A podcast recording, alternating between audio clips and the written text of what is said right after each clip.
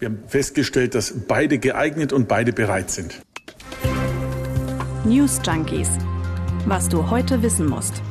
Ein Info-Radio-Podcast.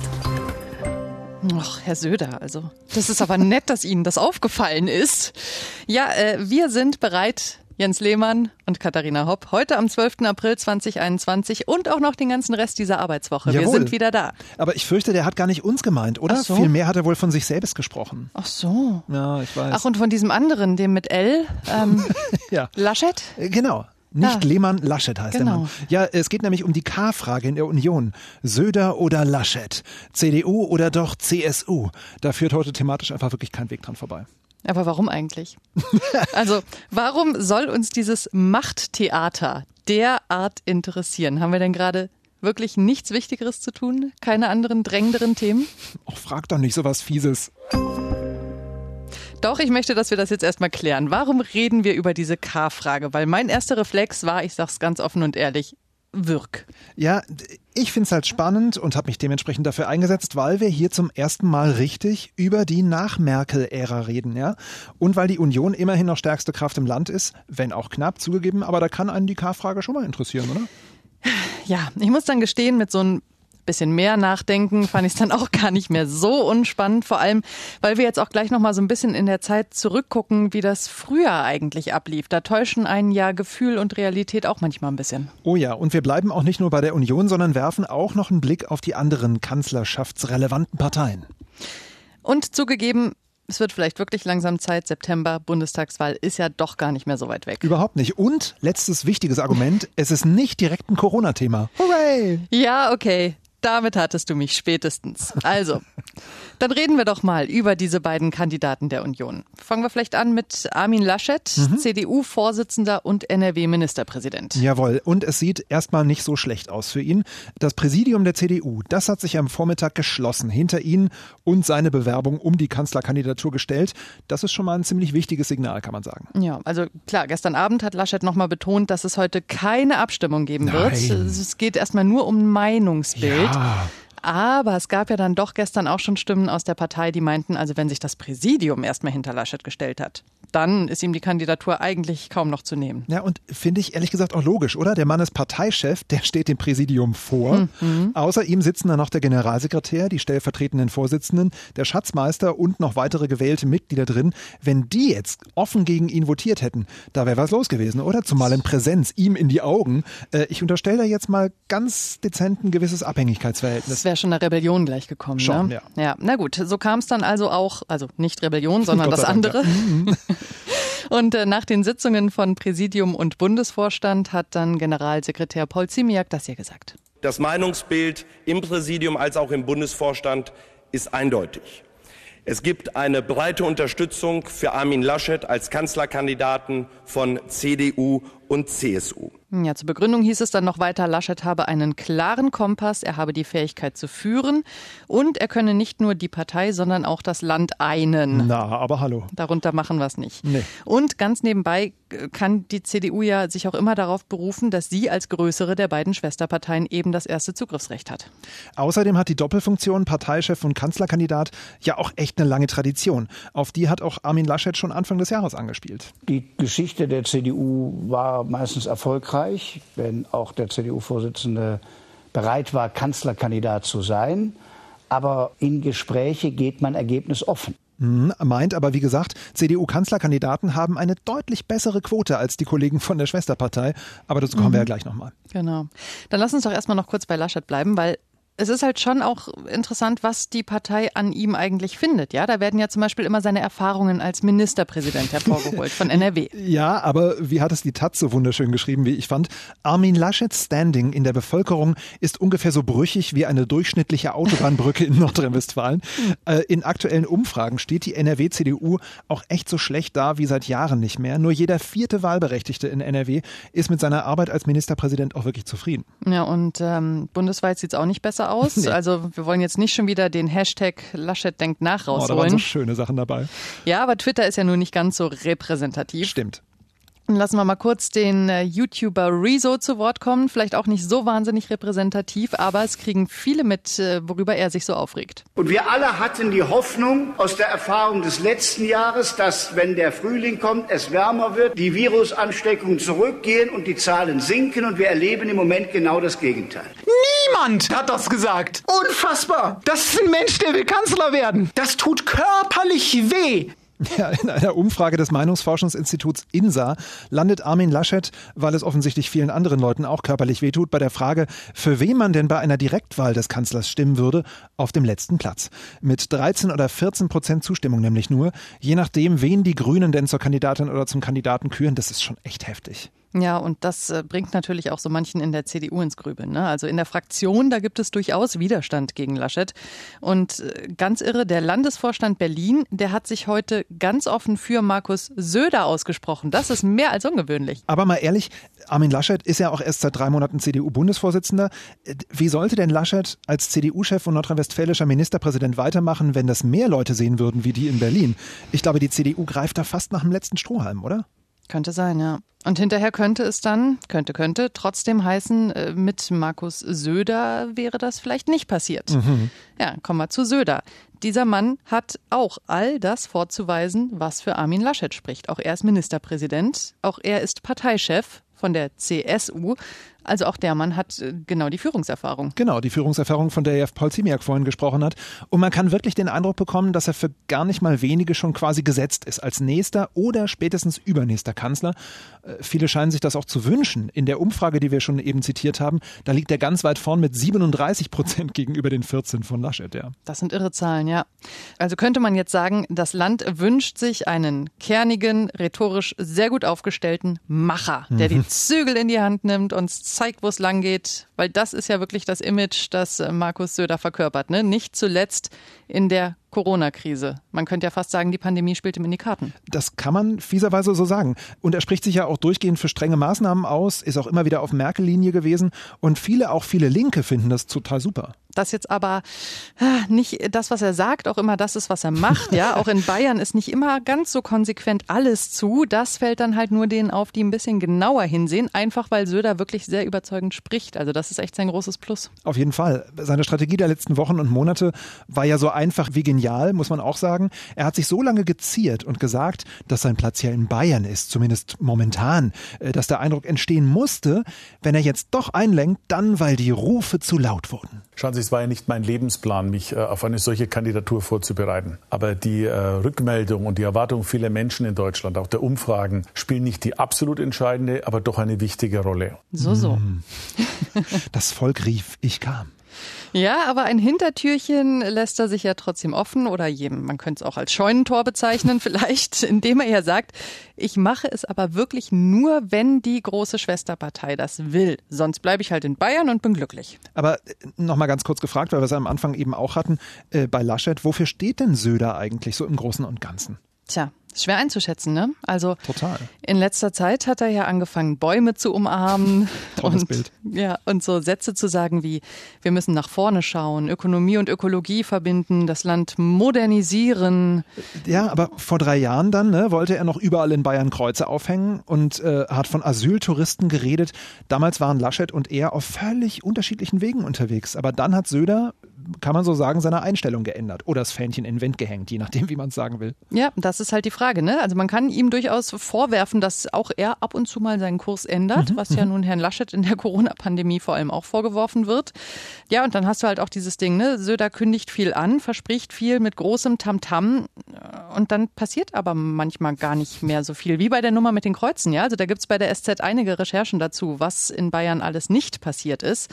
Und die schreiben auch, der Mann hat einfach pro Tag zehn Ideen und davon bleiben dann vielleicht zwei übrig.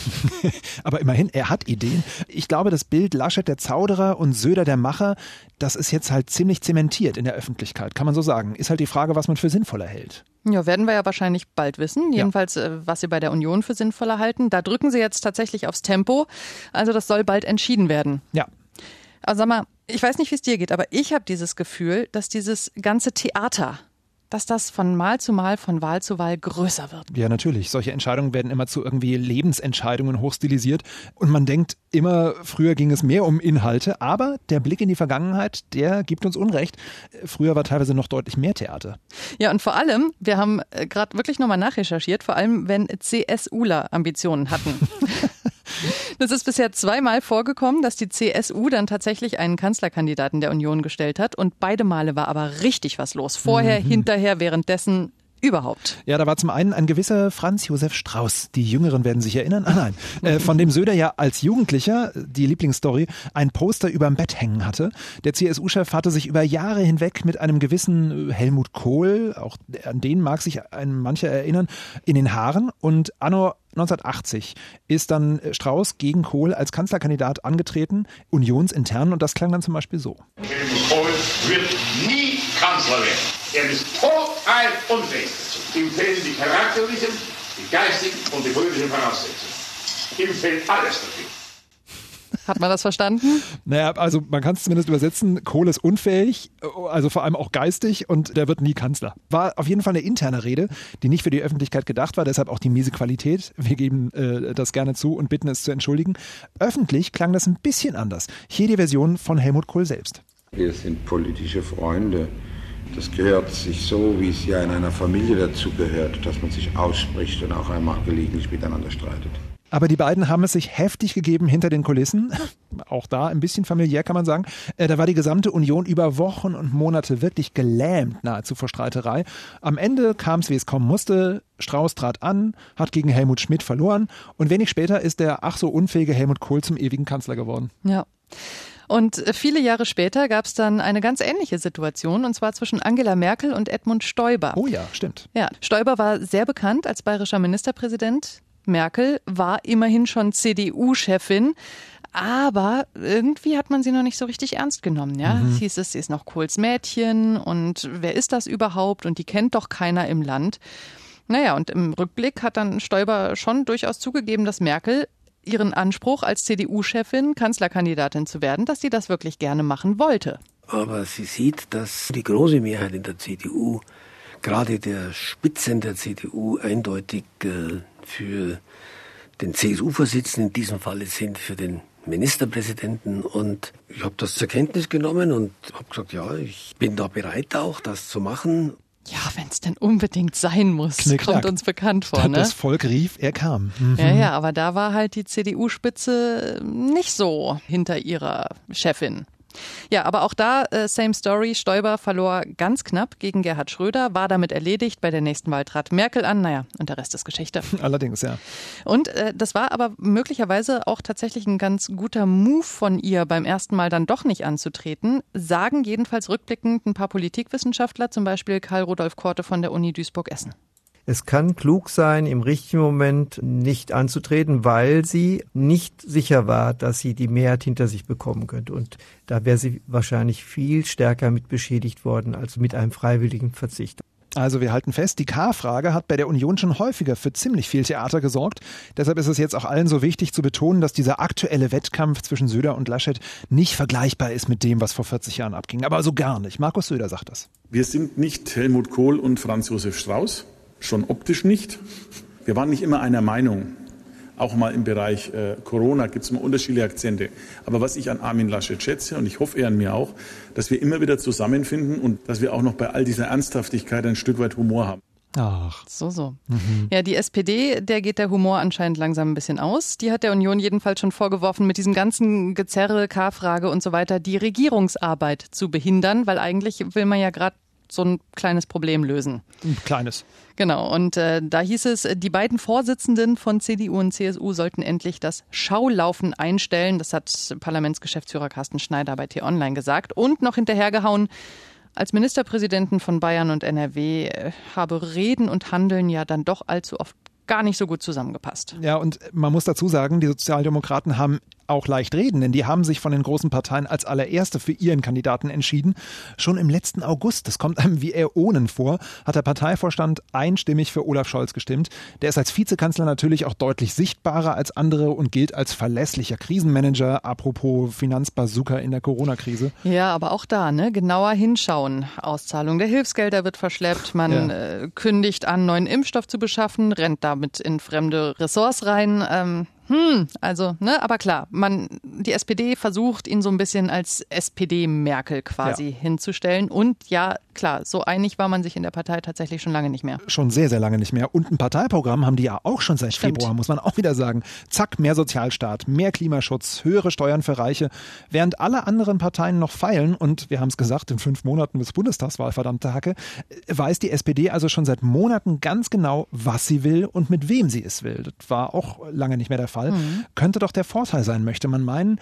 Na, und dann guckt man auf die Umfragen und sieht die Genossen wie, na, kann man sagen, eingemauert zwischen 15 und 17 Prozent rumdümpeln kommt es halt vielleicht doch nicht auf die Inhalte an, sondern auf die Personalities. Huh? Kann also, man schon sagen, ja. Ähm, hören wir mal einen Satz von Olaf Scholz auf die Frage, ob er denn Kanzler kann. Weiß ich nicht, weil das jetzt nicht schon immer feststand, aber etwas ist, wo in den letzten Jahren ich glaube, viele Bürgerinnen und Bürger, aber auch ich gemeinsam das Gefühl haben, könnte sein. Was? Ja, gut, der große Rhetor ist er nicht, sagen wir es so. Äh, und gegen Söder, wir hatten es vorhin, schmiert er leider dann immer so ein bisschen ab. Ähm, aber da hat die SPD eben dann doch keinen Vorteil, sondern eher ein Problem. Denn Olaf Scholz steht ja auch quasi allein im Ring. Also es ist kein Gegner in Sicht, niemand, gegen den er sich profilieren kann oder könnte. Er und muss mit sich selbst gerade noch Wahlkampf betreiben. So ein bisschen, ja. Ja, und er darf sich ja vielleicht auch gar nicht zu viel profilieren, ne? Weil wenn er jetzt äh, zu viel rumpoltern würde, dann könnte er sich ja auch mit seinen einzigen Verbündeten jenseits der Union verscherzen, nämlich den Grünen. Ja, apropos, die stellen ja in diesem Jahr auch die K-Frage und zwar zum allerersten Mal überhaupt in deren Geschichte. Klar, die Umfragen geben es auch durchaus her. Es wäre absolut fahrlässig, wenn sie jetzt nicht mehr nach der Macht greifen würden, aber trotzdem, es ist schon eine Neuerung. Ja, und weil sie aber natürlich die Grünen sind, machen sie es natürlich ganz anders als alle anderen Klar. jemals. Ja. Also die Legende geht so, dass Annalena Baerbock und Robert Habeck als Team antreten. So, und wer von beiden dann nominell jetzt Kandidatin oder Kandidat wird, das ist eigentlich überhaupt gar nicht so wichtig, weil ist ja das Team, das mhm. zählt. Mhm. Spätestens heute in einer Woche wollen sie den Namen dann aber raushauen. So, und jetzt könnte man ja fragen, wenn es doch so egal ist, warum habt ihr den Namen denn dann nicht schon längst rausgehauen? Kann man sich echt fragen. Ich habe fast den Eindruck, dass keiner von beiden so richtig will. Hm. Baerbock sagt immer wieder, wie schwer es ist, Spitzenpolitik und kleine Kinder unter einen Hut zu bekommen. Ja, und die hat sie nun mal. Habecks Kinder sind schon größer, aber er wirkt ja generell nie wie der Zupacker, sondern eher so, so der verkopfte, zögerliche Typ irgendwie. Vielleicht ist das aber auch natürlich alles ein großes Taktikspiel und oh, man ja. wollte jetzt bei den Grünen auch erstmal abwarten, wer denn für die Union ins Rennen geht, wer ist der Gegner, ähm, wie entwickelt sich das Pandemiegeschehen weiter, also wer ist dann von beiden als Galionsfigur vielleicht auch eher gefragt, sind ja doch sehr unterschiedliche Typen. Definitiv. Also für beide spricht viel, aber je nach Lesart auch gegen beide.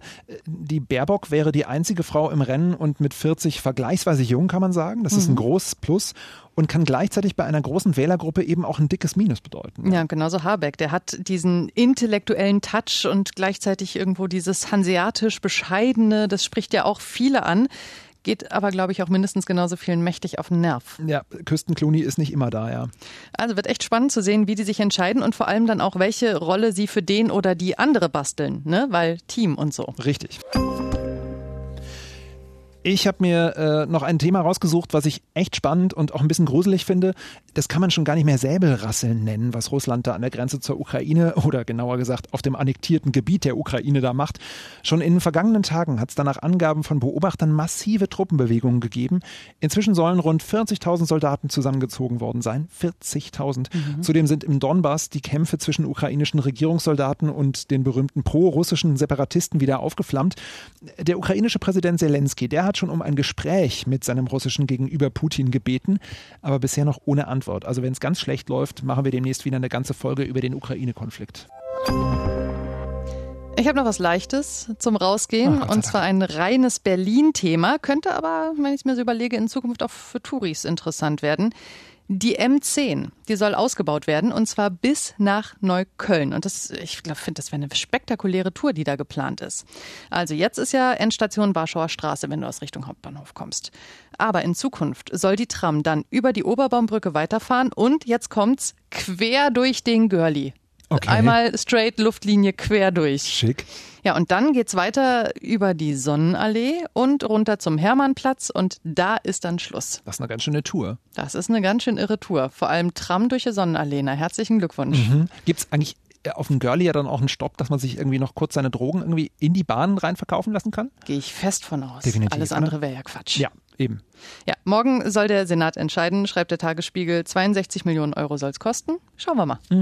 Wir machen uns gleich wieder äh, auf den Weg äh, nach Hause. Du mit dem Rad, ich mit dem Auto. Also von Tramfahren kann keine Rede sein. Aber wir sind ja hier auch tief im Westen. definitiv, ja. Also äh, wir haben dann keine äh, Sightseeing-Tour durch den Girlie vor uns. Wir sind morgen wieder für euch da auf jeden Fall.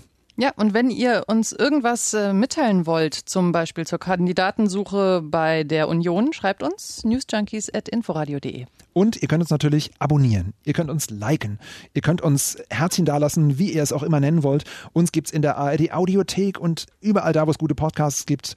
Immer hören, hören, hören. Und wir freuen uns sehr über euer Feedback, wie gesagt. Bis morgen. Tschüss. News Junkies. Was du heute wissen musst. Ein Podcast von Inforadio. Wir lieben das Warum.